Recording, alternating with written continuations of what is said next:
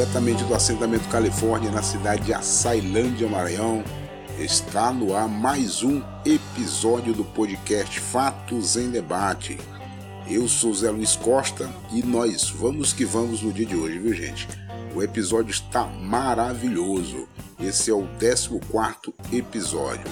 Antes da gente entrar no nosso assunto principal, nós vamos aqui falar dos nossos amigos e apoiadores. Lembrando dos irmãos comunianos da cidade de Açailândia, Maranhão e da Júpiter Internet. Um alô para o Carlos, Carlos Lopes, Rosana e Sueli. Carlos Lopes é parceiro, companheiro aí e dono da Júpiter Internet e também para a Rosana e a Sueli, elas que são colaboradoras da Júpiter Internet em Açailândia, Maranhão. Muito obrigado. A gente pede com carinho para que você ouça o episódio 14 até o finalzinho. O assunto desse episódio será quilombos, tradições ameaçadas. Nós vamos conversar com Maria Inês Pinheiro, ela que é bacharel em Direito pela Universidade Federal de Goiás, a UFG. Ela é especialista em Direitos Sociais do Campo, militante do MST Maranhão e membro da Rede de Mulheres Negras do Maranhão. E também é quilombola da comunidade Itamatatiwa. E também vamos conversar com Danilo Cerejo, ele que possui também formação em Direito pela Universidade Federal do Goiás, a UFG, é mestre em Ciências Políticas pela Universidade Estadual do Maranhão, é pesquisador do projeto Nova Cartografia Social da Amazônia e militante e assessor jurídico do movimento dos atingidos pela Base Espacial de Alcântara, o MAB. Olha, galera, tem alguns recados aqui importantíssimos para você nesse episódio. Muito interessante. Ó, tem, existe uma campanha internacional denominada Em Casa ou na Rua Queremos Respirar. Estou dentro de casa, calma. Foi a mensagem do adolescente negro de 14 anos de idade, João Pedro, à sua mãe, momentos antes de ser assassinado no dia 18 de maio deste ano, em São Gonçalo, no Rio de Janeiro. Uma semana depois, não posso respirar, sussurrou George Floyd, o afro-americano de 46 anos de idade em Minneapolis, nos Estados Unidos, cujo pescoço foi prensado no chão pelo joelho de um policial branco no dia 25 de junho ou de maio. Os dois foram assassinados em um cenário de brutal violência policial. Olha, como é que funciona essa campanha? Você vai mandar uma carta, um e-mail para esse correio eletrônico. Quero respirar dominicanos.org.br e o pessoal que está na frente da campanha eles vão é, enviar tanto para a mãe do João Pedro quanto para os familiares e mães do George Floyd é, como o George Floyd é estrangeiro, né, na verdade era estrangeiro, norte estadunidense, ele, a mãe dele, lógico, mãe dele precisa que seja traduzida. Então, o pessoal que são organizadores da campanha tem a obrigação de traduzir a carta para os destinatários ou para os destinatários. Lembrando que as crianças também podem participar para o mesmo correio eletrônico quero respirar dominicanos www.org.br, as crianças podem participar mandando desenhos relacionados com a campanha. Vá lá e participe. Aproveita aqui para mandar um alô para o meu amigo Frei José Fernandes, da, do estado do Goiás. Agora, outra coisa também interessante, iniciou ontem, no dia 18, né? A campanha é contra ou pela autoproteção de comunidades e lideranças ameaçadas é, por meio da plataforma virtual. Foi uma live ao vivo no Facebook. Quem quiser, eu vou falar do link já já embaixo para você acompanhar, porque ainda está lá. Eu, eu não assisti, mas já assisti depois, porque ainda está lá no, no YouTube. É, part, é, a campanha de autoproteção de comunidades e lideranças ameaçadas, a vida por um fio, tem a proposta de fortalecer as articulações, consolidar processos já em curso, dar ampla visibilidade à gravidade e à intensificação da violência contra quem defende os direitos socioambiental e os direitos humanos, viu gente? Participe, assistam e acompanhem lá pela, pelo site do Repan.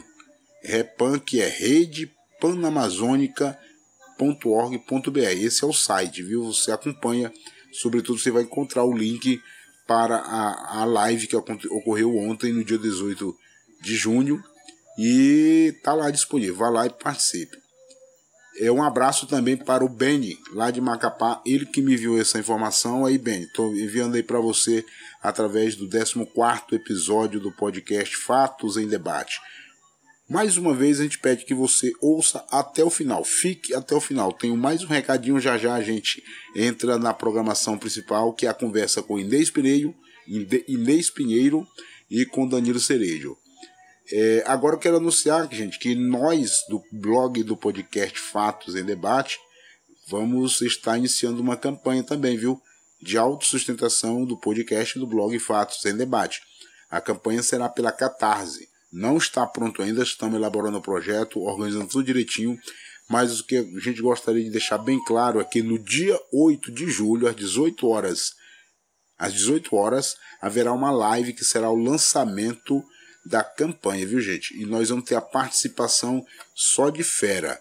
Ed Wilson Araújo, que é jornalista, professor da Universidade Federal do Maranhão e presidente da Abraço Maranhão.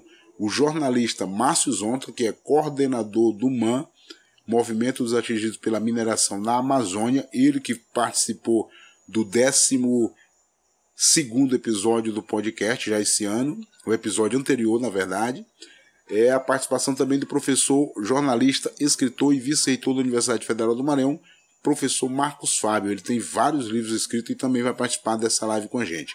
E também da Ana Rosa, que é doutoranda, doutoranda mora na Alemanha e é coordenadora do projeto APENAM.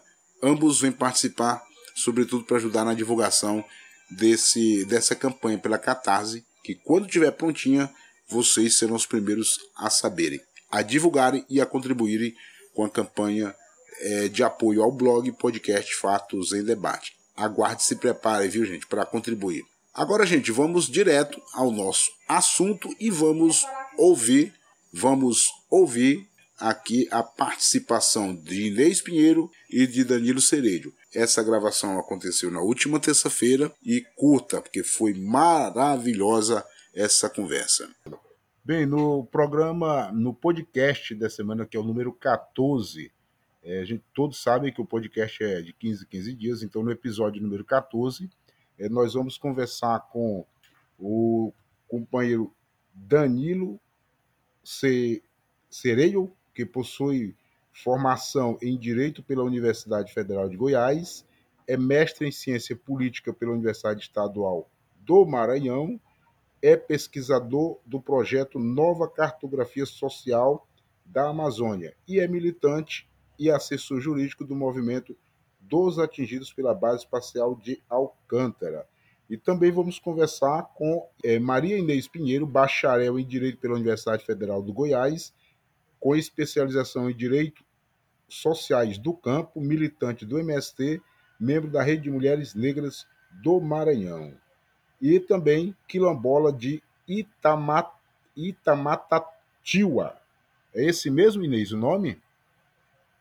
Aí qualquer um dos dois, quando passar a bola, já pode corrigir alguma coisa que possa ter ficado é, meio enganchado, entende? Então nós vamos conversar com esses dois companheiros, nós vamos tratar nesse episódio de hoje da problemática que os quilombolas têm sofrido durante todo o seu histórico de lutas e de perseguições e também de agressões contra a sua cultura, contra os seus povos, contra as suas terras, contra os seus territórios. Nós vamos conversar. Danilo, a palavra agora está com você.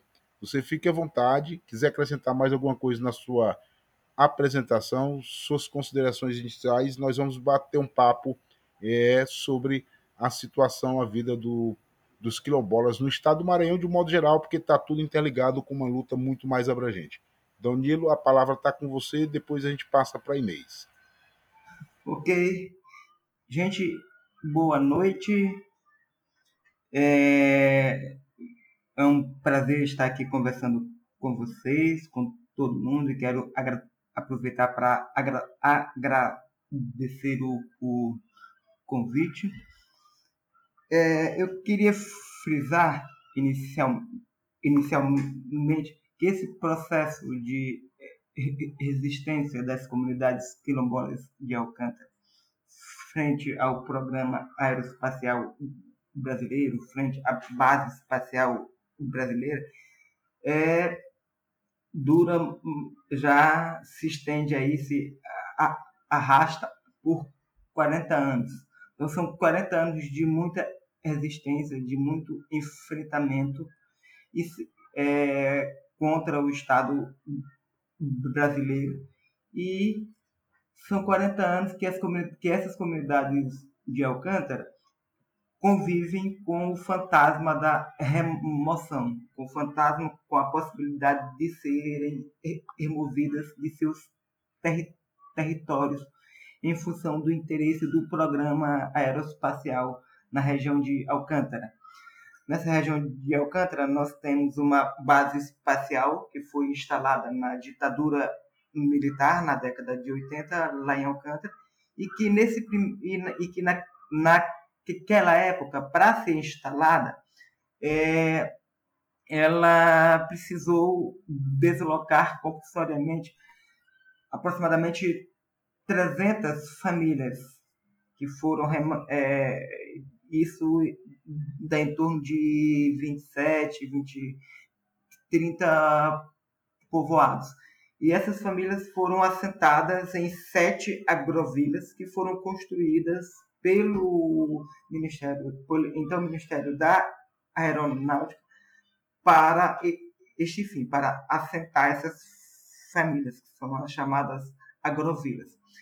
E aí, é, essas famílias nunca foram efetivamente, a grande maioria não recebeu indenização ainda até hoje, a, a maioria das ações judiciais tramitam na ju justiça e as famílias, na sua grande maioria, até hoje não receberam indenizações.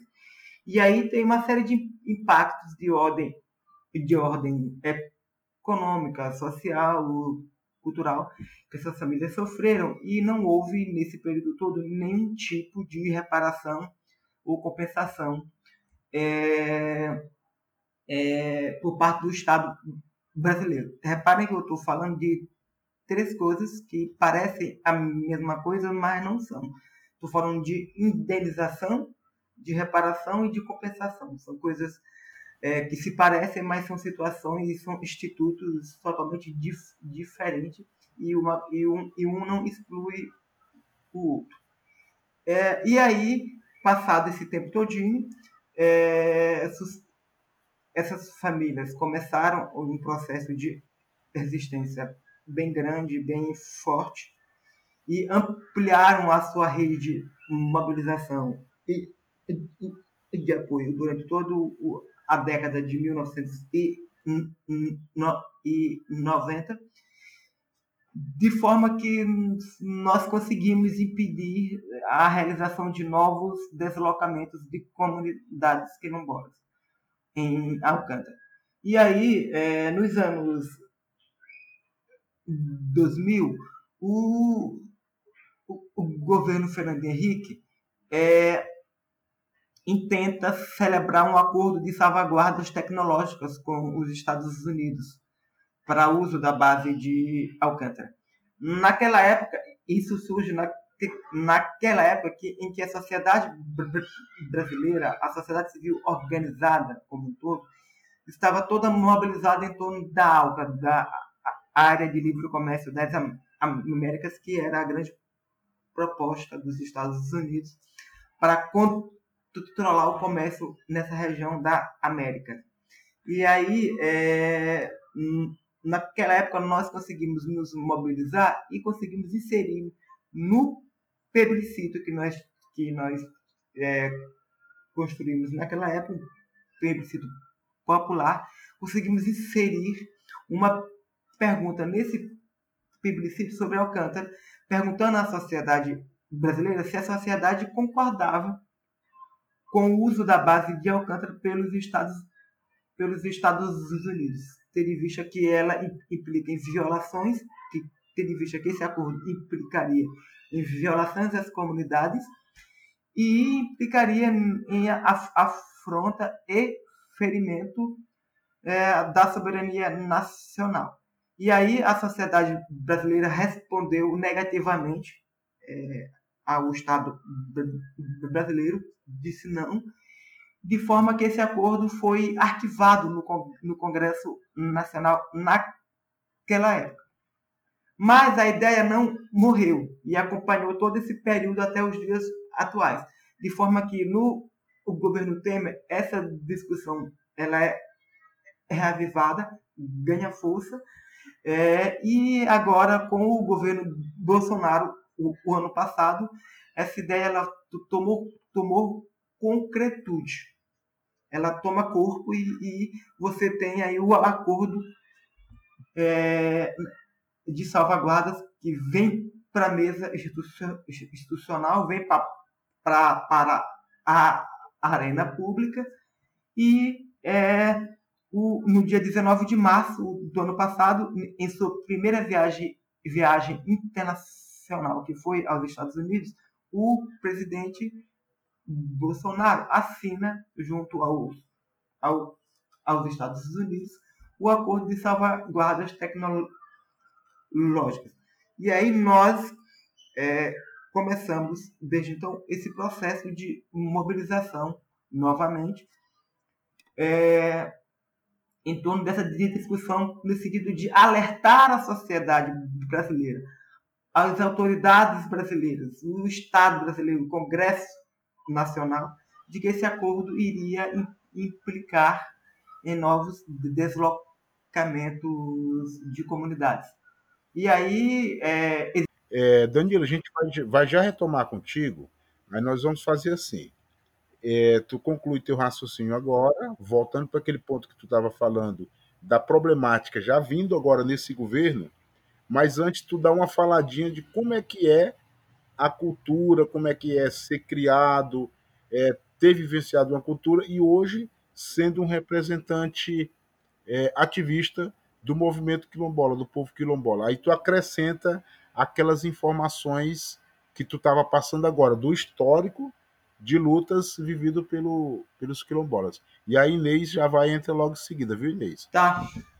Bom, eu sou da comunidade de Canelativa,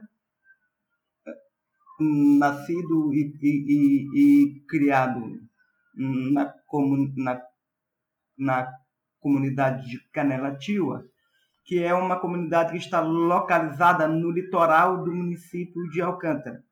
É, ali naquela região é, que é pretendida para a expansão da base espacial. Então, é, se de, de fato essa ideia de, é, de expandir a base espacial de alcance, expandir o centro de lançamento de alcance, ela for concretizada, ela a minha comunidade ela vai ser retirada. E aí, junto com mais 30 comunidades e aí um total de 800 famílias que estão sob essa ameaça de ser remanejadas. E aí, qual é o, o grande problema disso? Que essa região toda não é qualquer região do município. É uma região extremamente estratégica para a economia do município de Alcântara. Por quê? Porque é o litoral do é todo o litoral do município de Alcântara. E são e Alcântara Alcântara é o município que se organiza economicamente de duas maneiras bem básicas, de duas formas bem básicas: a agricultura familiar e a pesca, sobretudo as comunidades que estão no litoral. E aí a atividade, e aí aonde essas comunidades estão hoje, elas têm recurso, terra suficiente para se manter aí o resto de suas vidas durante gerações e gerações. É, e e elas têm o livre acesso ao mar. E aí cumpre dizer que é desse, desse litoral que, por exemplo, sai o pescado que abastece boa parte do município, essa região ali onde hoje estão as, as, as agrovilas, que são comunidades. Por isso, né, Danilo, deixa eu me meter aí num pedacinho, é que a gente discute que a, a questão do, do, da realocação, do deslocamento das famílias, é também, sobretudo, uma questão de soberania alimentar, não é? Por essas coisas que você está falando, justamente porque onde as famílias estão hoje é onde elas tiram a sua forma de viver, né? Pode continuar, era só para me meter um pouquinho. Não, sim. É, é, é exatamente essa. Está ali é, é, em jogo uma questão econômica das comunidades e, sobretudo, uma questão relacionada à soberania e segurança alimentar das comunidades. Que se essas comunidades forem deslocadas, não só elas vão ser expostas imediatamente a riscos de, por exemplo, fome, porque isso vai ser inevitável, mas vai gerar toda uma cadeia de insegurança alimentar e econômica, porque é esse litoral que abastece boa parte do pescado. E esse litoral vai ser privatizado pela, pelo governo brasileiro ou pelos americanos. Tá bem? Não se sabe bem como é que vai ser isso. Mas vai ser de alguma forma privatizado. E aí é importante dizer que esse litoral abastece também boa parte do mercado de São Luís.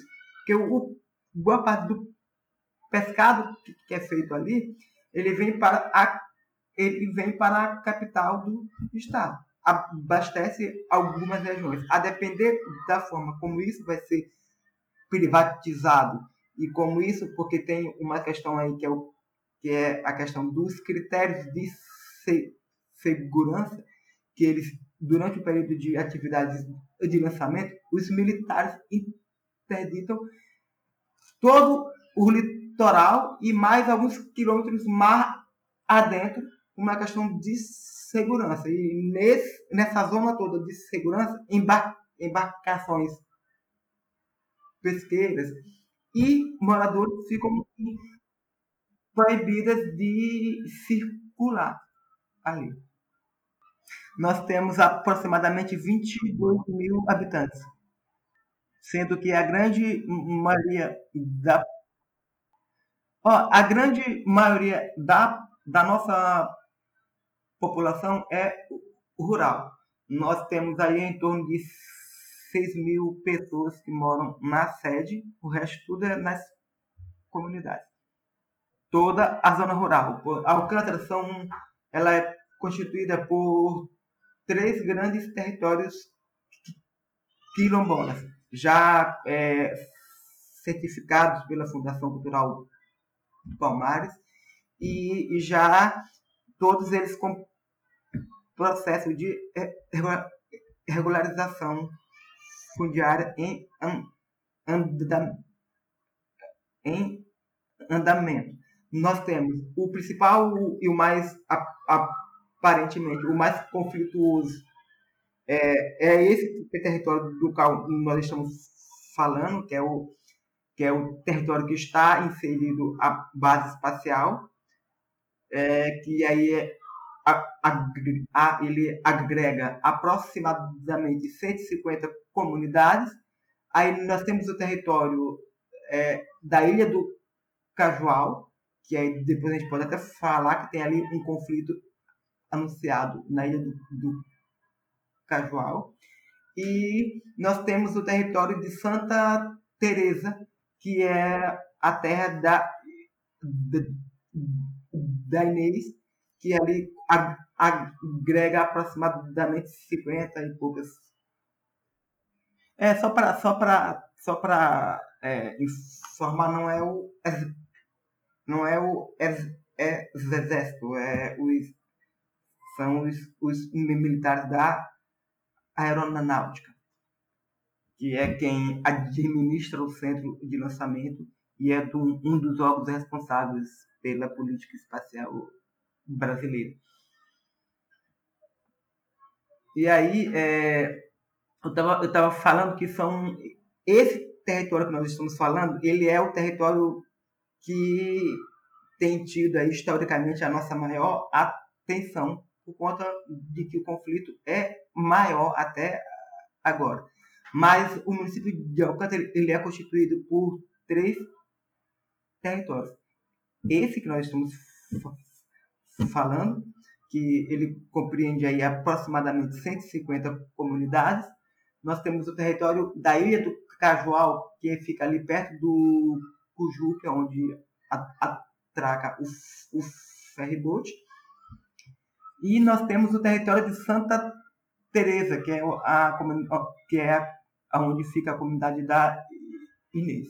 Então esses esses três grandes territórios eles tomam conta de todo o município de Alcântara. Então todo o município de, de Alcântara hoje constitui um grande território quilombola que eles, embora estejam separados é, oficialmente, e, é, mas eles mantêm laços, laços culturais, religiosos, sociais extremamente fortes que um não sobrevive sem o, o, o, o outro.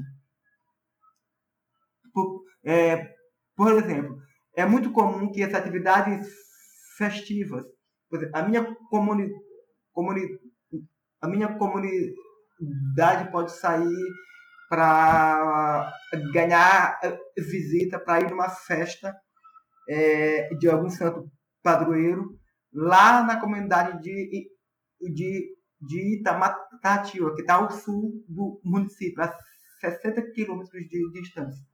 Mas aí, e quando a minha comunidade fizer festa, a, a comunidade de Itamatativa vai lá em Canelativa pagar a, a, a visita. Então, é uma forma de conexão cultural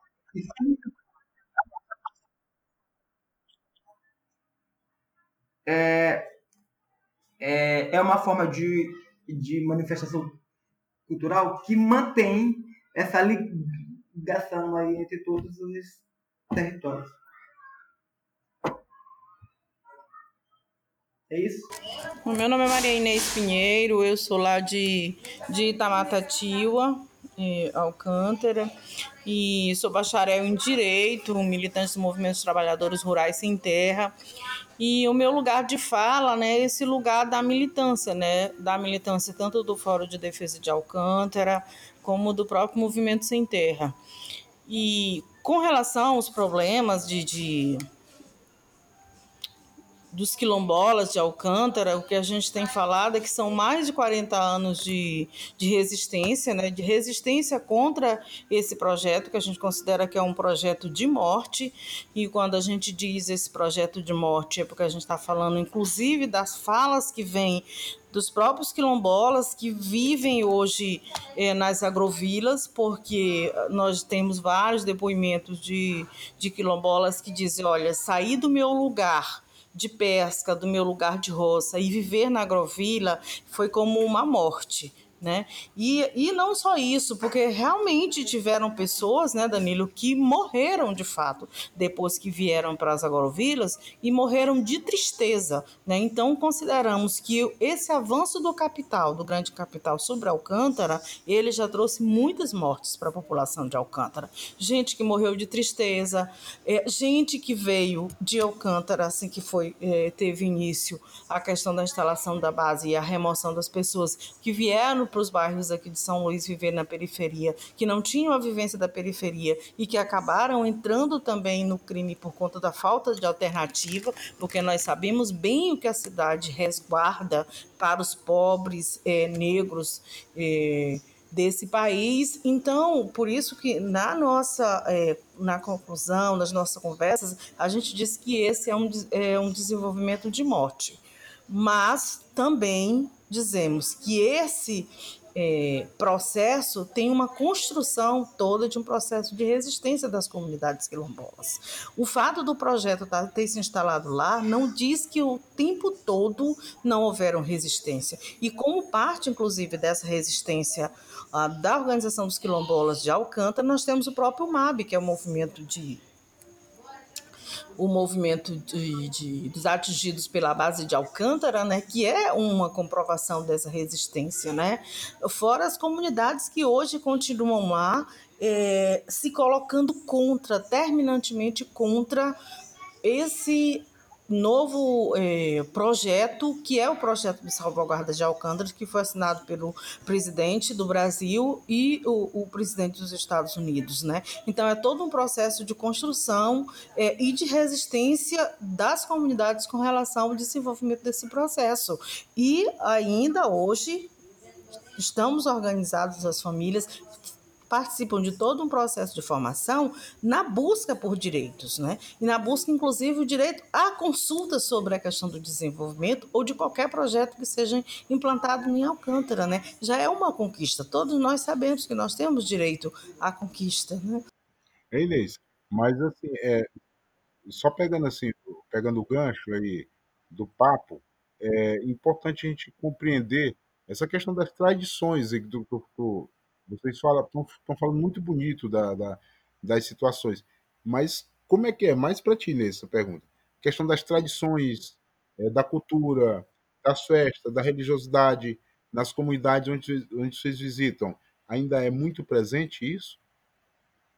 É muito forte, sim, é, é, Zé Luiz. Isso, a cultura está presente o tempo todo. Inclusive, há uma destruição da própria cultura, dos próprios terreiros, quando você há uma remoção dos lugares considerados santos pela comunidade, né? Porque na medida que você desloca isso, inclusive as pessoas, porque você sabe que a religiosidade africana, ela tem, sobretudo, eu, o Danilo sabe mais falar disso do que eu, mas ela tem toda uma relação com a mata, tem toda uma relação com a natureza. E na medida que as comunidades são removidas, elas também perdem esse vínculo com a religiosidade, né? com, as, com seus costumes. Né? Imagina o que seria é, ser removida e deixar de fazer a festa de Santa Teresa d'Ávila, né? que é uma festa que se faz todo ano, com as novenas. Então, isso tudo, né, é, é, o projeto é, do Grande Capital destrói. Né? Mas.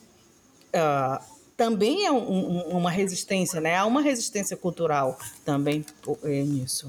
Inês, qual é a população de Itamatatiwa? Hum, Itamatatiwa hoje tem mais de 500 famílias, não é? Assim, a região toda ali, contando é, a própria sede, digamos, a sede de Itamatatiwa, mas Mocajituba, o território ali de Santa Teresa, digamos. Só para só para só para só para contextualizar, Itamatatiwa não é uma das comunidades que está na zona direta de remane, remanejamento. Itamatatiwa está bem longe dessa região do, da zona de expansão, pretendida para expansão. Mas qual é o risco que Itamatatiwa e as outras comunidades que estão fora dessa zona tem. É de receber, é de recepcionar as comunidades que eventualmente venham ser é, deslocadas do litoral, o que aí gera um, um total desequilíbrio, porque essas comunidades dessa região de Itamatatiba, região de Peroba, que são região que estão mais no centro-sul do município de Alcântara, elas não dispõem de terra e de recursos ecológicos ambientais para suprir a demanda de, de comunidades que eventualmente sejam assentadas em suas áreas. É isso mesmo, Danilo. E, e, isso criaria um desequilíbrio, né, tanto ambiental, né, quanto a questão da, da, da, própria soberania alimentar. E sem falar que outra coisa também que é muito presente é que, assim, na verdade, parte da alimentação, inclusive, que diz respeito também a, ao peixe, ao camarão, que o próprio Itamatatiua também consome, vem lá de Alcântara, dessas comunidades que vão ser removidas, né? Imagina, lá na casa da minha mãe, eu compro peixe lá de, ou camarão de Oitiua, né? É, pescada dessas outras comunidades lá de, de, de, que são lá do litoral, né? Então, isso também cria um problema, além desse problema da, da disputa territorial e ambiental por terras para plantar, na verdade vai ser isso, terra para plantar, e tem também a questão do fornecimento da economia que essas comunidades que ficam ali na, na principalmente as que ficam ali na BR, também consomem é, produtos lá do litoral. E nós sabemos, vocês sabem, o povo todo que acompanha é, o Maranhão, acompanha toda essa dinâmica da luta pela terra no estado do Maranhão no Brasil, sabe que tem muito essa questão da grilagem de terra e da invasão, no caso dos indígenas, de madeireiros. Isso é comum nas terras quilombolas? Quais são os principais desafios nessa briga mais interna do estado do Maranhão, no estado do Maranhão, é, que, os, que os povos quilombolas enfrentam? A, a, grande disputa que a gente pode dizer de território, uh, por enquanto, é com a própria. É, o grande conflito é com o próprio projeto da, da base e, esse, é, e a questão dos salvaguardas. Mas nós temos também no território disputas já grandes com os, os fazendeiros, né? É, Alcântara e, e, ali mais essas comunidades mais específicas, mais dali próximo de Itamatatiwa e também algumas comunidades de, de Bequimão tiveram um enfrentamento muito sério com os criadores de, de búfalo, né? Então, é, isso também cria um, um, grande conflito. E hoje em dia também, na, nas, terra, na, nas terras ali já entre Alcântara e Itamatatiwa, já tem muitos... É, é, é, prefeitos, uh, é, vereadores daquelas localidades que foram conseguindo é, dinheiro e que já invadem as terras é, quilombolas, né? Então já há um monte de cercas na, nas terras quilombolas, pelo menos assim, que eu sei mais presente ali em Itamatatiua, já há um certo conflito com relação, nós não temos ainda grandes latifundiários, digamos assim, é, mas tem um conflito já com latifundiários que vêm já de outras cidades. E outra coisa também é que com essa história da, da expansão da, da própria Vale desse novo acordo salvaguardas, é, há uma tendência também de valorização das terras e muita gente querendo comprar terras né? Na verdade, tem passado gente ali para o Itamatatiba querendo comprar terras, ah, ah porque ah, ah, acreditam nesse, nesse falso desenvolvimento, né? De que vai tudo se melhorar por ali. Então também tem os compradores já de terras hoje em dia. É, e gera, né? E você, você e com essa expectativa gera toda uma especulação, né, em torno das terras. E aí aparece gente de tudo quanto é, é lado para cercar terras e dizer que são suas.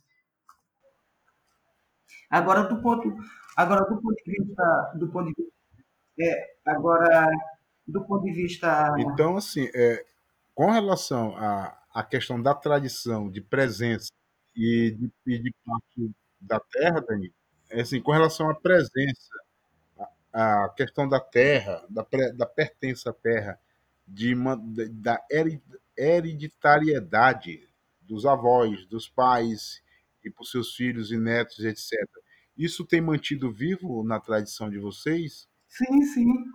Sim, é, é, é, é importante frisar que é, territórios como territórios de comunidades quilom, quilombolas, assim como as terras indígenas, não, ela, é, elas são terras que não são passíveis de comercialização.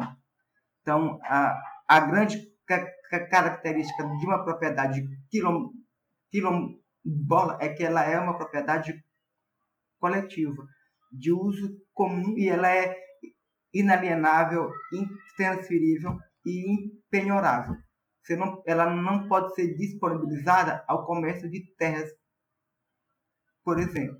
Então, quem está, quem ocupa, quem a geração que ocupa hoje o território, aqui falando de Al, Al, Alcântara, a geração que ocupa hoje o território de Alcântara, as, as futuras gerações terão o mesmo direito de terra, que é o direito de transmissão é, sobre essas terras, o mesmo direito que, essas, que esta geração tem, gerações futuras terão, porque essas terras não são passíveis de, de, de comercialização. E o que é também para a gente, aí é, entender e para a gente contextualizar, é um. É, o, as, é, o, isso é um obstáculo para o avanço do capital. E aí nós temos que compreender que as terras, o estoque de terras que estão hoje sob o, domínio e o controle de povos comunidades tradicionais, elas são as últimas fronteiras agrícolas para o avanço do capital. Por isso que essas, a maioria desses territórios, como Alcântara, as terras indígenas, outros territórios quilombolas no país, estão aí a vida toda sofrendo pressões, ataques, invasões por parte de fazendeiros e latifundiários. Alcântara sofre isso hoje com menos, com, com menos incidência, mas já está entrando, porque, como a Inês falou, nós já temos pequenos é, proprietários que cercam áreas, cercam áreas e dizem que é sua, que não são de Alcântara, e aí cria todo um problema eh, político e, e jurídico para a gente. Mas é isso, nós também sofremos essa, essa pressão pelo fato de que as nossas terras não são disponibilizadas para o, mercado. Danilo, só uma, só uma, uma coisinha. Não, ficou bem claro essa, essa relação. É, na questão agrária, trazendo para a questão nossa do MST e tal, é o INCRA que é o responsável por essa questão no Brasil inteiro. No estado do Maranhão, se eu não estou enganado, é o ITERMA. É, na, na, na, questão indígena, FUNAI. Aí Inês Danilo pode me ajudar. Na questão quilombola, tem algum órgão é, do governo, governamental, que é responsável por toda essa gerência? Ou também é o INCRA? Tem. Quem é responsável? Quem é responsável, a depender do, do caso, quem é responsável pelo processo de identificação, regularização e titulação do, o, o, do, do território quilombola é o, o INCRA. Existe um setor dentro do INCRA, existe uma estrutura administrativa dentro do INCRA que é responsável por isso. Isso está disciplinado pelo decreto 4887 de 2003, que regulamenta esse procedimento no âmbito do, do, da administração pública federal. E aí, o direito de propriedade das comunidades está previsto na Constituição, no artigo 68 do ato das disposições constitucionais transitórias. Mas tem, tem caso, por exemplo, que o processo de regularização é feito pelo órgão estadual. Tem, aqui no Maranhão é o ITERMA. Quando não, quando não envolve áreas de, do terra do governo da União, o processo geralmente é tocado pelo estudo de terras no Estado. Por exemplo, a região da Inês, o processo de regularização é, tramita no Instituto de Terras do Estado. E, o, e a região que está na minha comunidade tramita pelo INCRA, porque é uma área da União. E a região da Ilha do, do Cajual, lá em Alcântara, já passa pelo ITERMA, mas passa pelo passa pelo INCRA também e passa pela, pela Secretaria de Patrimônio da União, porque é uma ilha. E envolve também necessariamente o IFAM, porque ali tem uma área de patrimônio arqueológico, de fósseis, de dinossauros. Então lá o processo é mais emblemático do que a depender da, da, situação, ela passa por várias, ele passa por vários órgãos do Estado. Mas todos, em qualquer caso, em qualquer caso, o passo inicial é a certidão de reconhecimento da Fundação Cultural Palmares. Seja estadual, seja federal, o primeiro passo é a emissão da certidão de auto-reconhecimento, é, que é iniciada na Fundação Cultural Palmares. E agora já tem esse, todo esse empecilho nessa fundação, lá em cima, lá no topo, não sei como é que chama, se é superintendência ou se é presidência da fundação, né? Que é o, o Camargo, que tem feito, falado muitas coisas contra a luta dos quilombolas. Sérgio Camargo, não é isso? Sérgio Camargo, o presidente da Fundação Cultura Palmares, que é uma área extremamente estra estratégica para o, processo de reconhecimento das comunidades quilombolas de todo o país, porque nenhuma comunidade é, inicia o processo administrativo de titulação neste país sem que passe pela Fundação Cultural Palmares. E aí, com esse, esse contexto político aí, é, desse governo e com o Sérgio Camargo, nós temos aí alguém que atua contra as comunidades quilombolas de, é, do país, na medida que ele não avança nos processos de identificação. O que, o que já era muito ruim, porque no país todo nós temos, por exemplo, 6 mil, cerca de 6 mil territórios quilom, quilom, bolas e apenas pouco mais de 150 comunidades são, foram efetivamente tituladas. Tranquilo. Danilo, é interessante o bate-papo com vocês, mas já caminhando para o encerramento, é, gostaria de agradecer de, imensamente vocês, pedir desculpa pelos atrapalhos com a minha internet, nós já estamos caminhando para 48 minutos de conversa, e já caminhando, só antes de partir para as considerações finais, não sei se a Inês está me ouvindo, está é, me ouvindo agora, mas assim, tá, gostaria que eu dissesse vocês qual é o papel de vocês, é, Danilo e Inês, nesse processo de lutas e de conflitos que estão vivendo o povo quilombola no estado do Maranhão. Papel de vocês mesmos, no dia a dia. Olha,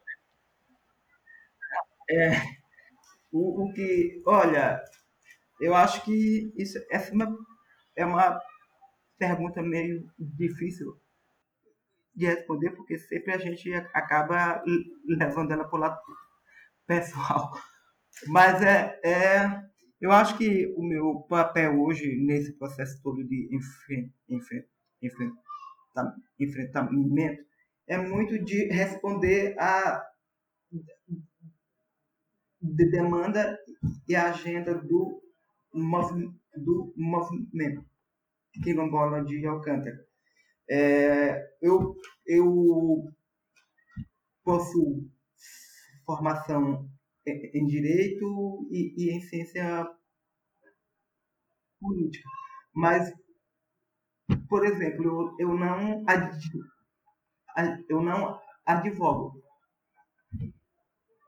e não advogo para Alcântara. Eu não advogo para Alcântara. Eu não acompanho tecnicamente nenhum processo de Alcântara. Porque aí, e aí e sou muito cobrado por isso. Ah, porque tu não advoga, você tem que se, tem que se, tem que se inscrever na ordem para advogar. Tudo eu tenho a seguinte com, com, com, compreensão. Eu acho que eu tenho mesmo que advogar. Mas a minha contribuição neste atual momento, ela politicamente ela é mais estratégica como articulador político, que é o, processo que eu, que eu um pouco faço, do que adv, adv, advogar. Porque todos os processos de Alcântara, que não são, que não são poucos, têm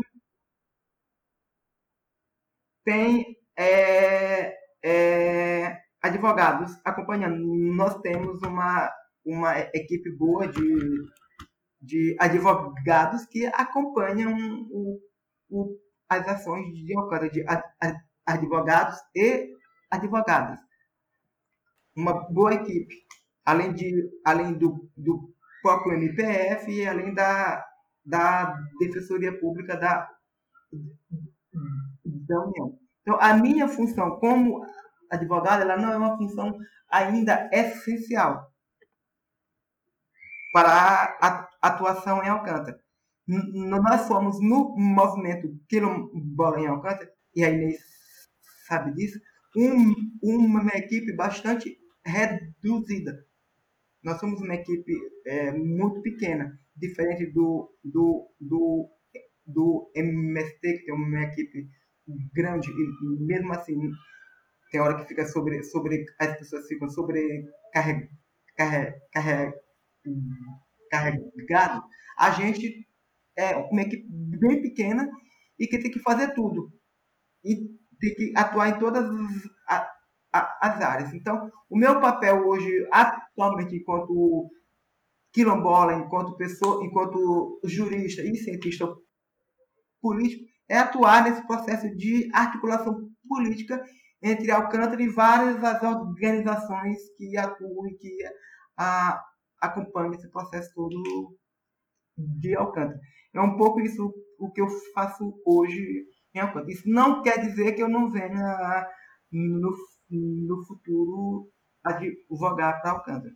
Mas, por enquanto, a minha função mais estratégica e mais essencial tem sido essa de atual, de funcionar um pouco como articulador e político desse, desse processo todo. Tranquilo, Danilo, tranquilo. E de já já agradeço a, a tua participação, mas a, a, a bola está contigo agora, Inês. Sim. É, a minha atuação, é, eu sou quilombola de Alcântara, mas a minha atuação ela se dá no campo da, da questão de. Ai, vocês estão me ouvindo? Hum. Ai, não estava mais ouvindo vocês. É, mas a minha atuação, ela se dá basicamente... O MST tem um programa em alguns estados que chama... É, um projeto desenvolve um projeto chamado Brigadas Metropolitanas né, do Congresso do Povo, e aqui no Maranhão, nós decidimos que essa atuação seria no território de Alcântara, né? Então, até antes dessa questão dessa, da, da pandemia, então nós estávamos fazendo uma atuação, né, conjuntamente com o MAB e as entidades que atuam em Alcântara, que era no âmbito da formação, né, contribuindo na formação dos quilombolas de, de Alcântara e todo o, o para que eles, né, conduzam o processo de, de resistência. Então, esse é o âmbito também da minha contribuição, né? E aí eu tenho faço várias representações no, no, no Fórum de Defesa de Alcântara, e, e essa tem sido é, a minha atuação e pautar, na verdade, eu tenho é, em qualquer outros fóruns que eu vá, eu sempre pauto a questão de Alcântara, porque Alcântara não é só uma questão de Alcântara, a questão é sobre Alcântara é todo, sobretudo uma questão de soberania nacional, né? Então, por isso também sou em qualquer fórum que eu participe, eu tenho sempre pautado a questão de Alcântara. Então tá, muito obrigado aos dois, Danilo e Inês, é, pela participação no podcast Fatos em Debate.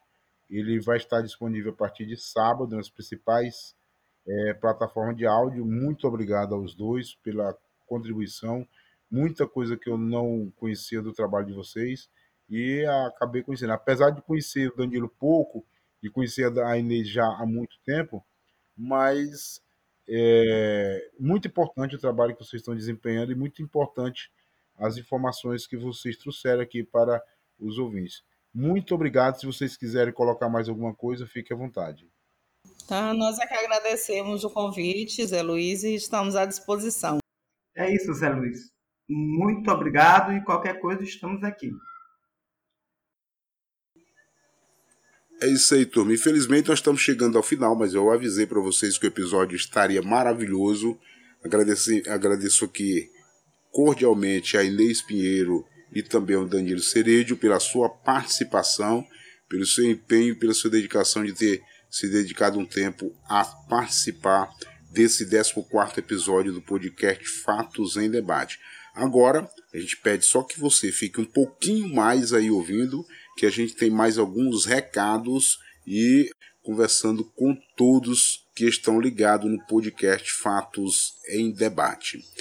Olha, só reforçando aqui primeiro, agradecer imensamente os nossos parceiros, os irmãos cobonianos da cidade de Açailândia, Maranhão, a Júpiter Internet por ter colaborando com a gente. A Júpiter Internet que mantém internet fibra ótica no sul e sudeste do estado do Maranhão, do estado do Pará. Um alô para o Carlos Lopes, para a Rosana e para a Sueli. E também agora as nossas saudações deste episódio em especial. Em especial para Rodilson, de Butantã do estado de São Paulo. Ele que dá sempre um apoio também para o podcast, nos orientando, organizando, colocando novas ideias. Também para professor Andrade, aqui do assentamento Califórnia, aos companheiros do Observatório Popular da Covid em Açailândia, uma entidade surgiu aí para ajudar no controle e na organização frente a essa pandemia, ao professor Márcio Mosiel de Imperatriz Maranhão, ao jornalista Márcio Zonta, que vai estar na nossa live no dia 8, e já já a gente reforça, e também ao fotógrafo Marcelo Cruz. E também especial a Tamires Pereira Costa, minha esposa e companheira que está de Twitter novo, arroba Tamires89PC. Vai lá, siga ela, viu, gente? Olha, só reforçando aqui, gente, que nosso, nossos contatos do, bod, do podcast Fatos em Debate, vocês podem enviar seu recado, é, a sua programação, de seu movimento, de sua comunidade base, podem enviar para cá pelas nossas redes sociais, sobretudo pelo Telegram e pelo WhatsApp, que é DDD 99 9113 4888 e pelo Instagram a gente está, você pode seguir a gente também, que é Zé Underline Luiz do Fatos em Debate e no Twitter, arroba Zé Luiz S. Costa e a nossa página no Facebook é www.facebook.com barra página do Fatos em Debate. E o nosso correio eletrônico para você entrar em contato com a gente é zeluiz,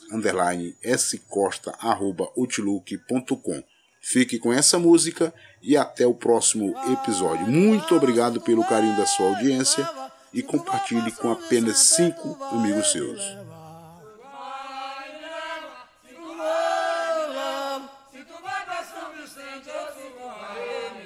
Se tu vai, me leva, se tu vai, me leva. Se tu vai pra São Vicente, tu vai me levar. Tu vai, me leva,